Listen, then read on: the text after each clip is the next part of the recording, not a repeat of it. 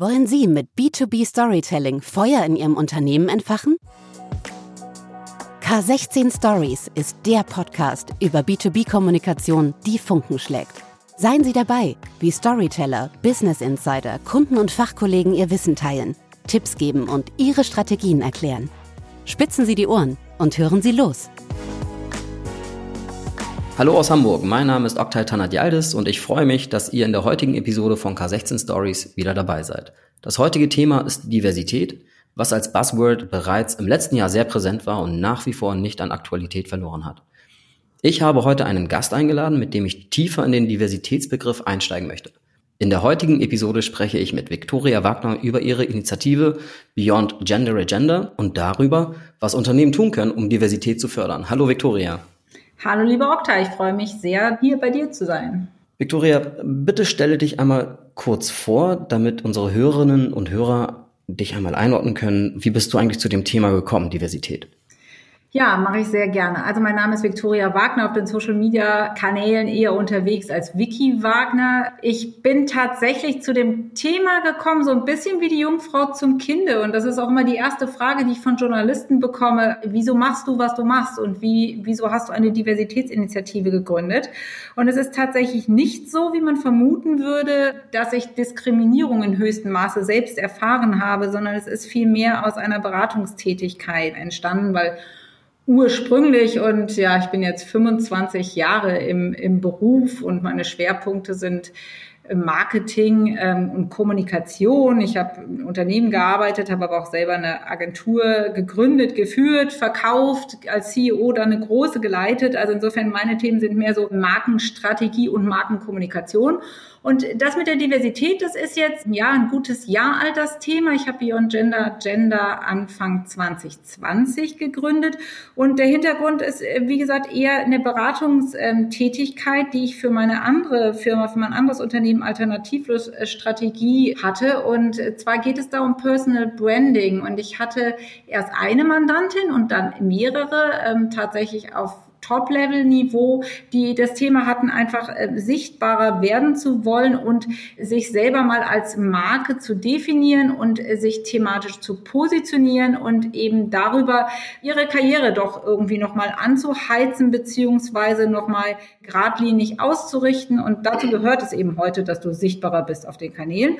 Ja, und äh, das hat für mich tatsächlich das Bewusstsein doch sehr geöffnet, wo wir in Deutschland stehen und dass die sogenannte gläserne Decke eher aus Titan ist als aus Glas und äh, fast nicht zu durchstoßen. Und von dieser Erkenntnis her, die eher von den weiblichen Herausforderungen geprägt war, habe ich mir dann das Thema insgesamt nochmal angeguckt. Und in meiner letzten Festanstellung als CEO von Catch und Pleon hatte ich ja auch ein Board Seat in New York und habe da erlebt, wie in den USA das Thema Diversität und Inclusion tatsächlich im Unternehmenskontext schon umgesetzt wird. Und ja, diese Erkenntnis zusammen mit dem äh, doch starken Bedürfnis in Deutschland was zu ändern, hat dann dazu geführt, dass ich gesagt habe, es braucht in Deutschland eigentlich eine starke, sichtbare, erlebbare Initiative, die sich dafür einsetzt, dass unsere Führungsetagen in der deutschen Wirtschaft diverser werden und der Unternehmenskontext, also die Organisation, inklusiver. Mhm. Der Diversitätsbegriff in Deutschland wird ja oft ähm, mit Geschlechterdiversität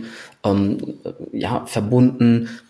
Vielleicht kannst du für uns den Begriff der Diversität nochmal näher beschreiben. Der hat ja mehrere Dimensionen. Ja, schön, dass du das so sagst. Das ist in der Tat in Deutschland äh, nicht selbstverständlich. Ähm, wir haben ja auch ähm, einmal im Jahr oder beziehungsweise im letzten Jahr zum ersten Mal, weil wir führen die ähm, Studie regelmäßig durch, unseren German Diversity Monitor durchgeführt. Das machen wir in Zusammenarbeit mit der Otto von Görricke Universität und dort Professorin Susanne Schmidt. Und da untersuchen wir den Status quo in der deutschen Wirtschaft, was die Führungsetagen angeht, also Vorstände und Aufsichtsräte und wie divers sie denn nun aufgestellt sind mhm. und was die Unternehmen denn unter Unternehmen, um Diversität nach vorne zu bringen. Und wir sind davon überzeugt, man muss oben ansetzen, ähm, um wirklich eine Veränderung zu bewirken. Und was da ganz deutlich rausgekommen ist beim German Diversity Monitor 2020, ist, wie du es eben auch gesagt hast, in einer Fragestellung, dass das Diversitätsverständnis einfach unzureichend ist, dass wir uns in Deutschland tatsächlich sehr oft nur auf die Gender-Thematik fokussieren. Und das ist nachvollziehbar insofern, als äh, ja wir weiblichen Vertreter 50 Prozent Prozent der Menschheit ausmachen. Insofern ist das dann natürlich eine große Masse, die dahinter steht.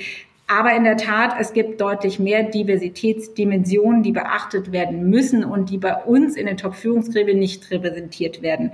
Es gibt da auch eine, eine europäische Maßgabe. Ähm, wir bei Beyond Gender Agenda äh, kümmern uns maßgeblich neben dem Thema Geschlecht um die Diversitätsdimensionen Alter, sexuelle Orientierung und Identität kulturelle Herkunft, ganz wichtiges Thema, nicht erst seit George Floyd, Behinderung, aber auch soziale Herkunft. Das ist ein relativ neues Thema, ist aber auch ein ganz, ganz wichtiges, weil Kinder, die in Familien geboren werden, die sozial unterprivilegiert sind und vielleicht nicht so die natürlichen Zugänge zu einer akademischen Ausbildung haben, die haben per Herkunft ähm, einfach schon keine Chance und auch dafür muss man sich einsetzen.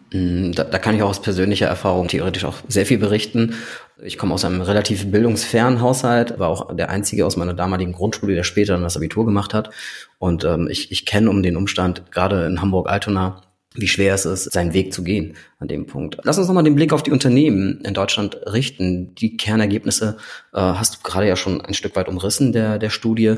Wie wird denn Diversität in den deutschen Unternehmen, du steckst da sehr, sehr tief drin, wahrgenommen und auch umgesetzt? Wie steht es um die Diversität in Unternehmen? Du sagst es schon relativ suboptimal. Ja, du hattest ja eben in deiner Einleitung auch schon gesagt, in 2020 war Diversität das Buzzword. Auch wenn ich ähm, diesen Begriff überhaupt nicht mag, den Begriff Buzzword, so war es doch so, dass äh, viele Initiativen und Netzwerke ihren Beitrag dazu geleistet haben, Diversität wieder auf die Top-Agenda von Medien und auch Wirtschaftsunternehmen und auch in der Gesellschaft und Politik zu setzen. Und das ist auch wichtig und richtig gut so. Insofern zu deiner Frage, in deutschen Unternehmen wird inzwischen Diversität durchaus wahrgenommen. Das ist ja auch schon mal ein schöner Anfang. Also ich glaube, was gelungen ist, ähm, ist tatsächlich das Thema auf die Agenda zu setzen, so dass man mhm. sich als Unternehmen damit auseinandersetzt. Was ich aber auch ganz klar sagen muss, ähm, und das hat auch wiederum unsere Studie klar belegt, aktuell ist es doch in dem ja in der großen Vielzahl mehr Lippenbekenntnis als gelebte Realität. Was meine ich damit? Also man nimmt gern Diversität als Wort in den Mund, man sagt gern, wir sind divers aufgestellt. Wenn Bewerber dann aber ins Unternehmen kommen, wird sehr schnell klar, dass es mit der Diversität nicht sehr weit hin ist und dass die Führungsstrukturen vielleicht doch äh, sehr männlich und homogen sind.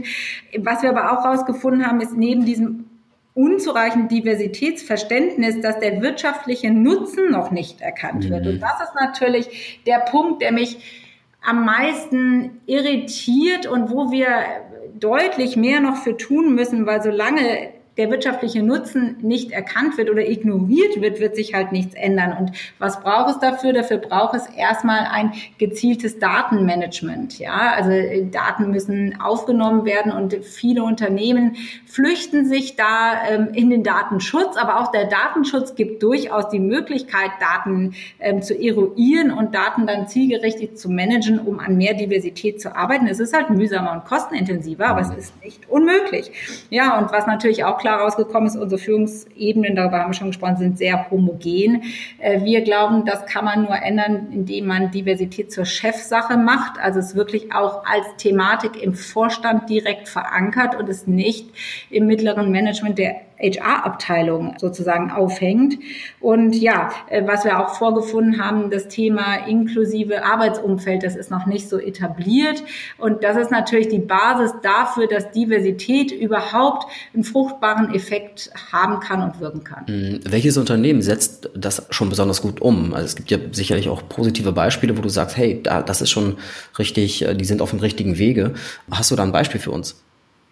Du, das ist jetzt natürlich schon ein Stück weit auch subjektiv, ja. ja. Wir haben viele Unternehmen gesehen, die daran arbeiten, ähm, besser zu werden, die Programme aufsetzen, die Unconscious Bias Trainings machen. Also da tut sich schon einiges, aber es ist eben wichtig, dass es umfassend äh, wirklich zu einer Transformation kommt. Und da, ja, natürlich gibt es Positivbeispiele. Also ich würde da definitiv Vodafone nennen. Ähm, Vodafone hat auch den German Diversity Award in der Kategorie Company of the Year in 2020 gewonnen. Insofern ist die Auszeichnung total nachvollziehbar. Es sind aber auch Unternehmen und wenn man auf den Social-Media-Kanälen den Unternehmen folgt, sieht man, wie ernst gemeint das Thema Diversität dort gelebt wird, wie zum Beispiel SAP oder Otto.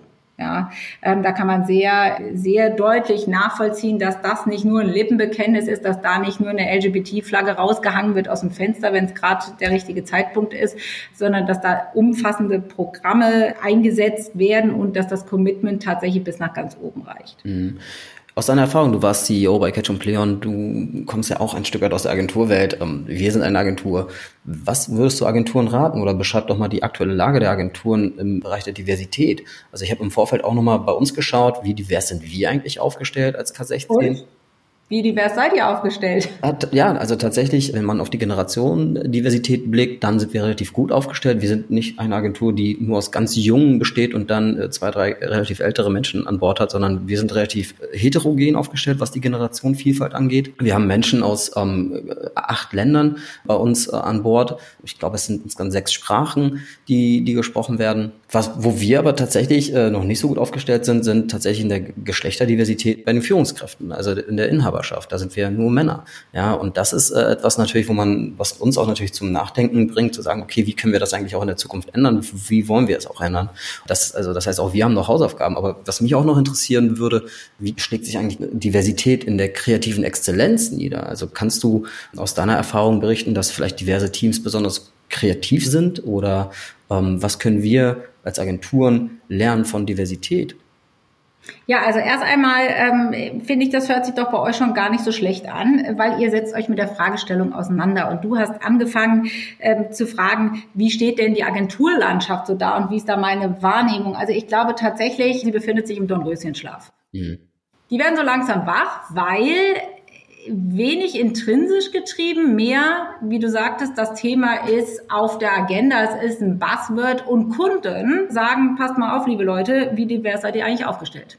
So, und das ist dann oft der Startpunkt. Das finde ich ein bisschen schade. Da hätte man, weil wir sagen als Agenturmenschen immer, wir wollen Impulsgeber sein, ja, ähm, und die, die Kunden sozusagen mit unserem innovativen Beispiel begeistern. Also ich glaube, da hinken wir ziemlich hinterher als Branche. Und da muss dringend und schnell und ernst gemeint etwas passieren. Ich meine, der Branchenverband hat das Thema ja auch für sich entdeckt, aber auch erst nach einem größeren Eklat. Aber ich denke, da muss ich jetzt was tun. Und insofern finde ich gut, dass ihr euch damit auseinandersetzt. Ich hoffe und glaube, das tun zurzeit viele Agenturen ja, es gibt ja eben auch gute Gründe, das zu tun, weil es eben nachweislich Studien gibt. Da gibt es eine ganz namhafte von McKinsey, die eben den, den wirtschaftlichen Effekt auch deutlich macht zwischen divers aufgestellten Führungsteams oder überhaupt Teams und der wirtschaftlichen Performance. Ja, aber es gibt eben auch eine eindeutige Studienlage, die sagt, und das ist, finde ich ja auch ganz logisch nachvollziehbar, wenn du sehr unterschiedliche, sehr heterogene Menschen, Meinungen Erfahrungen an einen Tisch bringt,